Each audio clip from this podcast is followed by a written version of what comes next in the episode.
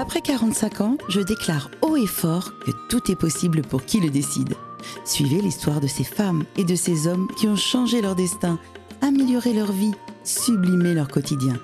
5, 4, 3, 2, 1, votre vie peut commencer. Bonjour chers auditeurs. En ces heures dramatiques, j'espère que vous allez bien malgré tout. Le sujet d'aujourd'hui que j'ai choisi va vous intéresser sûrement. Il est d'actualité. En effet, parfois les soucis de la vie nous submergent. Nous pouvons vivre un événement traumatisant, comme un divorce, la perte d'un emploi, le deuil. Et encore, nous pouvons ressentir de l'angoisse face à la situation mondiale et tout ce que nous voyons aux informations. Toute notre vie déjà, nous vivons des moments difficiles et des fois, la coupe est pleine. Nous n'arrivons plus à gérer tout ce stress. Alors, plutôt que de nous bourrer de médicaments, nous pouvons nous tourner vers des thérapies alternatives qui vont nous permettre d'évacuer notre anxiété, d'aller à la source de nos différents traumatismes pour les identifier et les éliminer. C'est pourquoi, aujourd'hui, j'ai invité Laurence, Laurence Raillard-Messier, qui est thérapeute et qui utilise différentes thérapies, justement, alternatives, afin d'éliminer tous ces traumas. Bonjour Laurence. Bonjour Isabelle. Je suis heureuse de t'accueillir dans cette émission. Merci. Parce que c'était très important pour moi aujourd'hui et compte tenu euh, de l'actualité de recevoir quelqu'un qui pouvait nous aider justement à éliminer les traumatismes. J'aimerais que tu te présentes dans un premier temps. Donc euh, Laurence Raillard-Messier, comme tu le disais, euh, je suis thérapeute en hypnose, EFT, EMDR à Paris et en région parisienne dans les Yvelines depuis à peu près 17 ans maintenant. Alors, donc, tu me disais que tu utilisais plusieurs techniques tout de suite, l'hypnose, le MDR et l'EFT. Je crois que tu es aussi acupunctrice, c'est ça? Oui, je suis acupunctrice. Effectivement, à l'origine, j'ai commencé par l'acupuncture, mais je me suis dirigée davantage vers euh, l'EFT, l'hypnose et le MDR. D'accord. Alors, justement, pour parler de l'hypnose, la première chose que je voudrais te demander, c'est parce que l'hypnose, pour moi, des fois, quand, j'étais petite, c'était euh, on hypnotisait des gens, puis on les voyait sur euh, scène et ils se foutaient tout à, tous à poil. Voilà, grosso modo, c'était ça. C'est quoi la différence de l'hypnose qu'on voit sur scène et de l'hypnose que que tu utilises au sein de ton cabinet? La différence entre l'usage de, de l'hypnose de spectacle et thérapeutique, c'est comme un marteau. Tu peux l'utiliser quand tu es menuisier, sculpteur, commissaire, priseur ou pour blesser quelqu'un.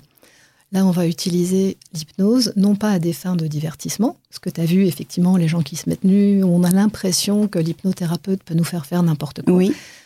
Mais plutôt pour leur permettre d'accéder à l'intérieur d'eux à euh, des ressources, euh, de, des façons de voir la, vie différemment ou leurs problèmes différemment. D'accord.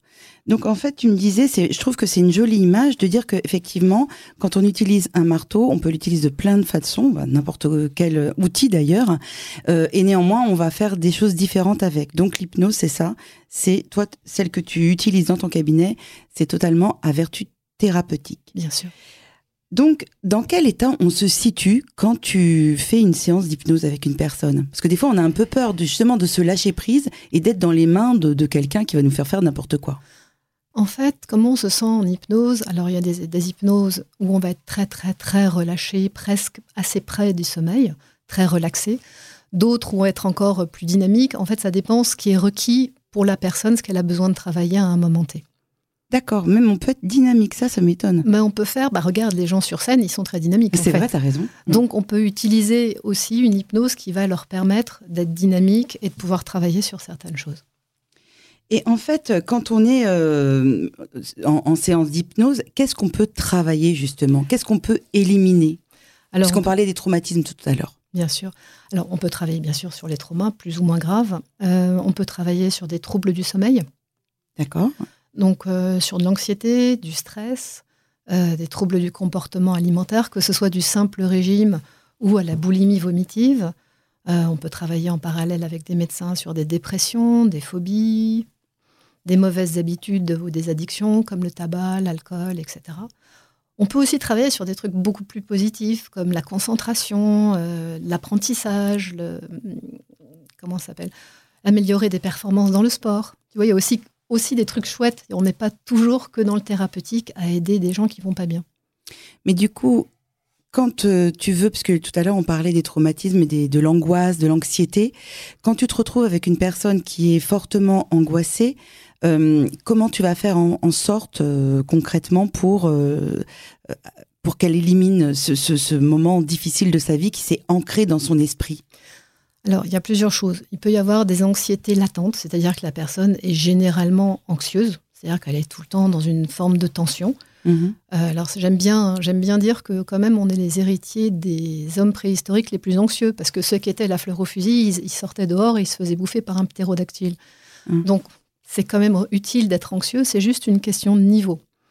Donc quelqu'un qui va être tout le temps anxieux, on va essayer de travailler à ce que son anxiété baisse de façon générale. Alors elle peut être héritée des parents, elle peut être de naissance, quand euh, les parents, enfin la maman, a subi quelque chose qui pouvait être compliqué pendant la grossesse ou elle peut être acquise. Euh, on a appris à être anxieux parce qu'il y a des événements dans la vie qui nous ont rendus anxieux et on cherche à contrôler pour ne pas revivre certains événements. Est-ce que en fait tu, fais vivre de nouveau l'événement à la personne? On peut. En fait, s'il y a un événement extrêmement défini, euh, comme par exemple un, enfant qui a été euh, traumatisé par une situation à l'école, là on peut aller retourner ce qu'on appelle en régression dans le passé et aller voir l'événement qui est déclencheur. En revanche, quelqu'un qui a eu euh, des parents qui étaient anxieux, qui étaient très hum, mère poule, euh, que ce soit un papa ou une maman d'ailleurs, euh, qui, qui, passent leur temps à leur faire peur, il se passe des choses dans la rue, il y a des dangers, etc.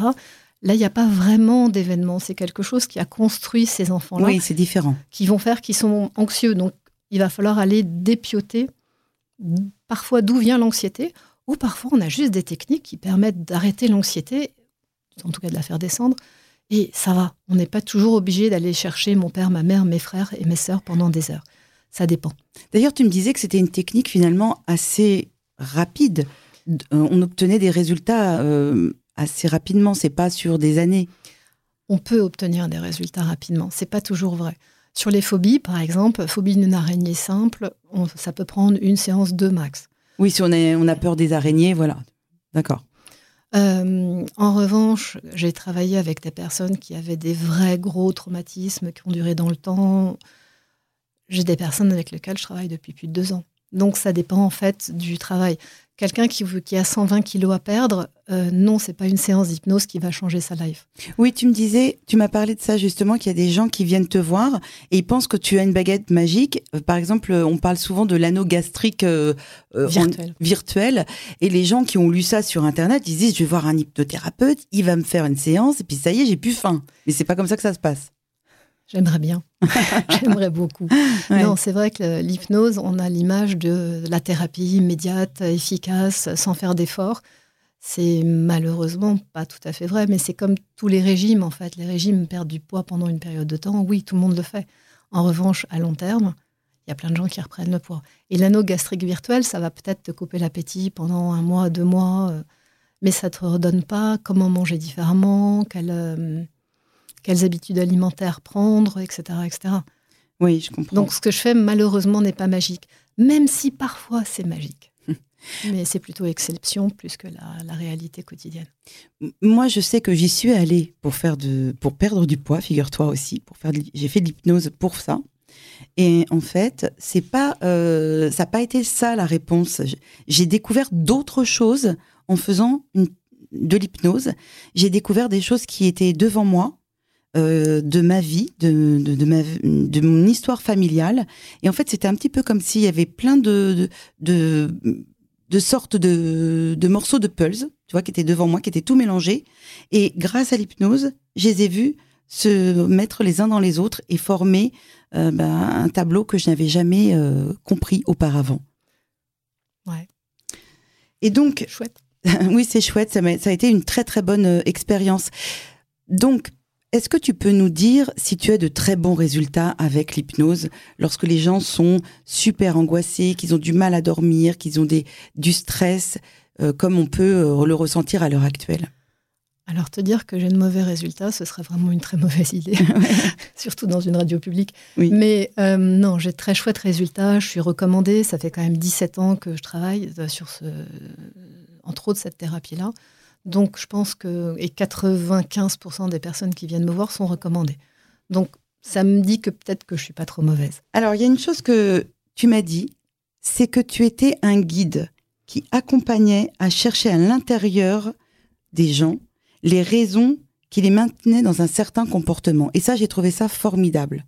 Oui, c'est tout à fait ça. C'est-à-dire, c'est pas moi qui vais prendre la main sur quelqu'un en lui disant euh, ça y est, tu manges plus jamais de ta vie ou tu manges plus de chocolat. Je vais plutôt les aider à aller chercher pourquoi ils mangent du chocolat, comment ça s'est mis en place. Et mon boulot, c'est d'être un guide, c'est de les emmener à l'intérieur d'eux.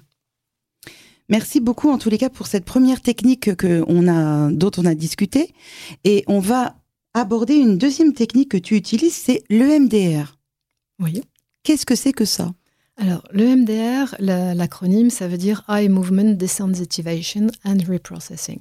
Ça veut dire quoi en français? Donc, c'est un mouvement des yeux pour désensibiliser et reprogrammer l'inconscient. D'accord, on bouge les yeux et grâce à ça, on va reprogrammer l'inconscient. Mais euh, comment on a trouvé ça? En fait, c'est Francine Shapiro, qui est une psychologue américaine, qui, en regardant apparemment des oiseaux voler devant eux, qui faisaient des va-et-vient, s'est rendu compte que ça lui faisait baisser son anxiété. Donc, elle est ah allée un peu explorer en 1987. Elle a commencé à faire des groupes tests sur des gros traumas et elle s'est rendue compte que ça fonctionnait. C'est incroyable. Mais tu m'as expliqué que ça s'expliquait aussi euh, lorsqu'on dort, on a des mouvements avec les yeux. Voilà, il y a les mêmes mouvements qu'on retrouve dans le sommeil où les, yeux se mettent à bouger dans tous les sens et où pendant la nuit, on va intégrer en fait tous les souvenirs de la journée, on va les apaiser. Et souvent, justement, quand on a des vrais traumas comme euh, des stress post-traumatiques, l'inconscient n'arrive pas à intégrer. Donc il y a énormément de cauchemars. L'inconscient est en boucle à revivre euh, ce qu'il a vécu. Alors, est-ce que tu peux me rappeler euh, la définition en français de l'EMDR Donc, c'est utiliser euh, des mouvements des yeux pour désensibiliser et reprogrammer l'inconscient. Comment ça fonctionne pour que, quand on a vécu un événement traumatique, traumatique eh bien, ça, ça s'arrête euh, et qu'on puisse passer à autre chose, finalement En fait, sans rentrer dans les détails de la technique, ça met le foutoir dans le souvenir. C'est-à-dire qu'on a, on a, peut toujours raconter l'histoire, on peut toujours raconter le narratif, mais on n'arrive plus surtout à se reconnecter à l'émotion. l'émotion qui en général est débordante, qui sont souvent quand même énormément de peur ou de tristesse. Et donc on arrive juste à raconter l'histoire en disant, ben voilà, cette histoire épouvantable m'est arrivée, mais bon, c'est fini. Ça permet de le ranger dans le passé. Et est-ce que tu as justement un exemple d'une patiente qui a pu s'en sortir après un événement euh, gravement traumatique? Oui, j'ai cette jeune fille qui a, pendant une tempête assez subite, a vu un kitesurfer s'écraser devant elle sur la vitrine du, enfin sur la vitre, pardon, du restaurant avec, il s'est quand même ouvert la boîte crânienne. Enfin, c'était quand même vraiment très, très Il est décédé. Il est décédé, oui. Et en fait, au début, elle, enfin, elle a passé quelques jours sans, pouvoir même parler. Enfin, elle pleurait tout le temps. Elle était vraiment en stress post-traumatique. Et utiliser cette technique lui a permis de pouvoir maintenant trouver toujours que l'histoire est sordide. Parce que, quand même, voir quand on a 18 ans, quelqu'un s'est crabouillé devant toi, mm. c'est quand même pas chouette. Bien sûr. Mais elle peut raconter l'histoire maintenant sans être trop activée émotionnellement. D'accord. Tu l'as désactivée émotionnellement, entre guillemets. Parce qu'on ne ah. change pas le passé, en fait. un mm. événement traumatique, il a toujours existé. Euh, juste, on peut être capable de dire, OK, maintenant c'est rangé dans le passé. on n'est plus activé aujourd'hui par quelque chose du passé. Je comprends ce que tu me dis parce que en fait, euh, euh, tu vois par exemple, moi j'ai fait que la technique d'hypnose, mais je me souviens très bien, le thérapeute qui m'a fait pratiquer l'hypnose, il m'a fait prendre mon mon événement comme une boule de papier, le, et le jeter très très loin. Mmh. Et en fait, après, j'avais l'impression d'être libérée. Donc, euh, vous êtes vraiment des, guides avec ces techniques qui vont nous permettre de nous libérer d'un poids ou d'un événement qui, revient et qui revient. Oui, c'est vraiment souvent quand on a vécu des, traumatismes petits, comme je te dis, ça peut être prendre la parole devant, devant une classe où tout le monde explose de rire, comme des événements beaucoup plus violents, comme le Bataclan, parce que tout le monde le connaît. Oui. Euh, ou ce qui se passe en ce moment. Ce qui se passe en ce moment. Euh, c'est un moment où il y a une partie de nous qui reste coincée dans un espace-temps. Et du coup, cette partie continue à être active alors que, ben, oui, c'est fini, ça a été sordide, mais c'est fini. Et en fait, le boulot qu'on peut faire en EMDR, euh, d'autres techniques comme l'EFT et en hypnose, c'est d'aller décoincer cette partie de nous qui est coincée dans cet espace-temps pour dire c'est fini, mais il y a vraiment ça, c'est fini maintenant. Et justement, tu parlais de l'EFT. Alors, on pourrait en parler puisque tu le pratiques également. Qu'est-ce que c'est l'EFT Alors, l'EFT, c'est une technique de libération émotionnelle. Donc, c'est un peu la même chose que l'MDR, c'est-à-dire qu'on va avoir à peu près le même résultat, sauf qu'on tapote sur des points d'acupuncture. Il y a un rituel, il y a une quinzaine de points sur lesquels on travaille euh, qui permettent de nouveau de faire baisser le niveau émotionnel. Ça peut être euh, soit sur un événement passé ou je vais passer un examen demain euh, qui est extrêmement important pour moi. Et donc, ça permet de faire baisser l'anxiété, faire baisser le stress pour être quand même plus efficace quand on passe son oral. Comment ça peut marcher, le fait de tapoter sur des points d'acupuncture, en fin de compte euh, Comment ça, fonctionne? Qu'est-ce que, Comment tu peux l'expliquer, ça? C'est une excellente question. Euh, non, mais véridique. Euh, on peut constater que ça fonctionne. Moi, je, ça fait quelques années maintenant, 5-6 ans, que j'utilise cette technique et je reste fascinée par les résultats. Il y a beaucoup de gens qui ont échangé sur comment ça fonctionne. le seul, sur le FT, le seul, euh, la seule explication à peu près euh, qui, tient la route, ce serait que de nouveau, on met le foutoir dans le souvenir, mhm. émotionnellement, puisqu'on tapote sur des points d'acupuncture. qui sont des points d'énergie, en fait. Qui sont des points d'énergie. Après, le MDR versus le FT, euh, on va être sur, effectivement, on va remettre en circulation l'énergie. Mais ça, c'est, moi, je suis l'acupuncteur, donc ça, c'est l'acupuncteur qui parle. Donc, de nouveau, quelque chose qui est coincé, on le remet à circuler. Et ça, c'est très acupuncture, médecine chinoise. Oui, j'en ai déjà entendu parler. Et en fait, on voulait parler de quelque chose de positif pour la fin de, cette émission. Euh, comment on peut aussi, grâce à ces techniques, retrouver confiance en soi? Alors la confiance en soi, en tout cas dans la façon dont je le vois, pour moi c'est deux choses. C'est soit une compétence, on n'a pas acquis la compétence. Demain je veux faire euh, de la planche à voile, il va falloir que j'apprenne à en faire. Si j'ai pas confiance en moi pour faire de la planche à voile alors que j'en ai jamais fait, c'est plutôt une bonne nouvelle. L'autre partie, c'est l'estime de soi. L'estime de soi, c'est deux choses. C'est évaluer qui on est. Pareil, si j'évalue ma capacité à grimper aux arbres, si je suis un poisson rouge, ça va être compliqué. Donc, aller travailler sur vraiment quelles sont mes forces, quelles sont mes faiblesses. Donc, pour pouvoir booster les, les forces, pour pouvoir s'appuyer dessus et éventuellement, parfois, de nouveau acquérir une compétence si on l'a pas. Et puis, parfois aussi, vraiment l'estime de soi, de ce qui a été construit par les parents, par tout ce qu'on a vécu avant un moment. Donc en fait, tout ça, ce sont des techniques complètes. Euh, au départ, tu vas euh, déprogrammer, entre guillemets, les mauvais souvenirs. Tu vas mettre le foutoir, comme tu l'as dit plusieurs fois, dans ces mauvais souvenirs. Et ensuite, tu vas amener la personne à avoir davantage confiance en soi, d'avoir davantage d'estime de soi pour aller mieux. Oui, bien sûr. Je te remercie beaucoup pour ton intervention qui était vraiment extrêmement intéressante. La semaine prochaine, je recevrai un nouvel invité, toujours le mardi à 16h30. En attendant, portez-vous bien et je pense bien tous à vous. Bonne après-midi.